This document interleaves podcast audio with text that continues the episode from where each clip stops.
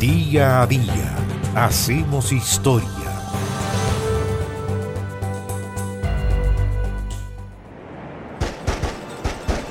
El 13 de febrero del año 1921 se produjo la matanza de la oficina salitrera San Gregorio en la provincia de Antofagasta, luego de enfrentamientos entre huelguistas y militares.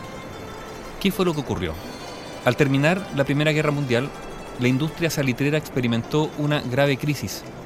El consumo de salitre disminuyó, pero, por sobre todo, el invento del salitre sintético desplazó a nuestro salitre natural.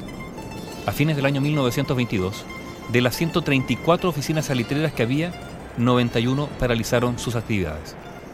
Las pocas oficinas que seguían trabajando, sumidas en graves dificultades, emprendieron entonces despidos, rebajas de salario y también se negaron a pagar desahucios a los despedidos. Luis Emilio Recabarren y otros dirigentes de la Federación Obrera de Chile, la FOCH, recorrían la Pampa organizando a los trabajadores, instándolos a no abandonar las oficinas mientras no se pagara el desahucio. A mediados de enero de 1921, la firma Gibbs y compañía avisó a Daniel Jones López, que era chileno y administrador de la oficina de San Gregorio, que la paralización se cumpliría los primeros días de febrero. Jones entonces dio aviso a los trabajadores, los que exigieron el pago del desahucio, pero a juicio de la compañía esto era improcedente, ya que habían dado con 15 días de anticipación el aviso de despido.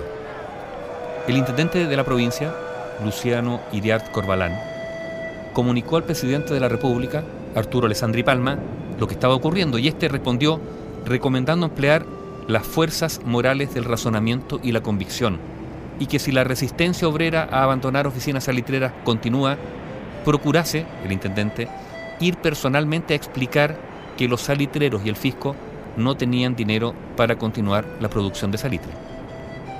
Para mantener el orden, a fines de enero el intendente Iriart mandó a establecerse en San Gregorio a cinco carabineros a cargo del teniente Lisandro Gainza. Después lo reforzó con un pelotón de 20 soldados al mando del teniente Buenaventura Argandoña Iglesias del Regimiento Esmeralda de Antofagasta. A las 5 de la madrugada del 3 de febrero de ese año 1921, el teniente recorrió el campamento anunciando que a las 7 un tren conduciría a los trabajadores a Antofagasta. Esto encontró tenaz oposición de los dirigentes y ese tren partió con muy pocos pasajeros. A las 3 de la tarde, comenzaron a llegar grupos de obreros en apoyo de sus compañeros procedentes de distintas oficinas del cantón, como la Valparaíso, Eugenia, Marucia y Tepita. Según declaración judicial del teniente Gainza, Argantoña calculó unos 2.300 obreros que se reunieron en la plaza. A eso de las 5 de la tarde una multitud se dirigió a la administración.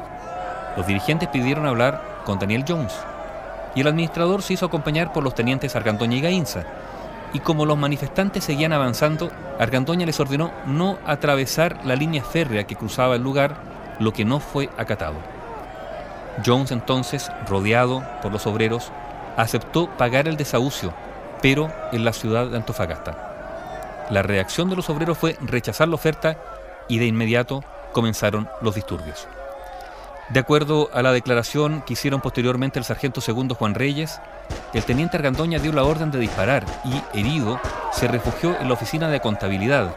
Los obreros derribaron la puerta, se abalanzaron sobre Argandoña, lo sacaron a la fuerza y lo asesinaron a golpes.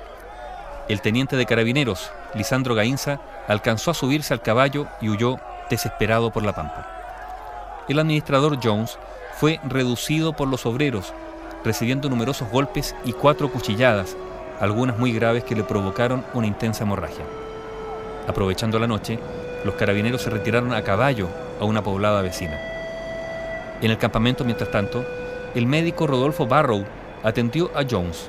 Estaba agónico y en ese estado, un grupo de dirigentes lo obligó a firmar un papel en el que se decía que al solicitarle a los obreros el desahucio, Argandoña les había disparado y pedía a las fuerzas que vendrían de Antofagasta abstenerse de hacer uso de las armas contra los obreros.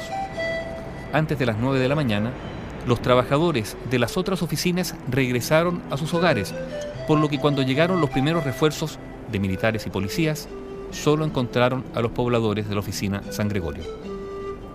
Luis Alberto Ramos, dirigente sindical de San Gregorio, fue condenado a muerte, pero luego amnistiado el año 1925. Según el historiador Luis Vitale, murieron 66 obreros. Cifras oficiales hablan de entre 30 a 35 muertos. Entre ellos murieron el teniente Argandoña, un cabo y un soldado, y también el administrador de la oficina, Daniel Jones, cuando era trasladado a Antofagasta.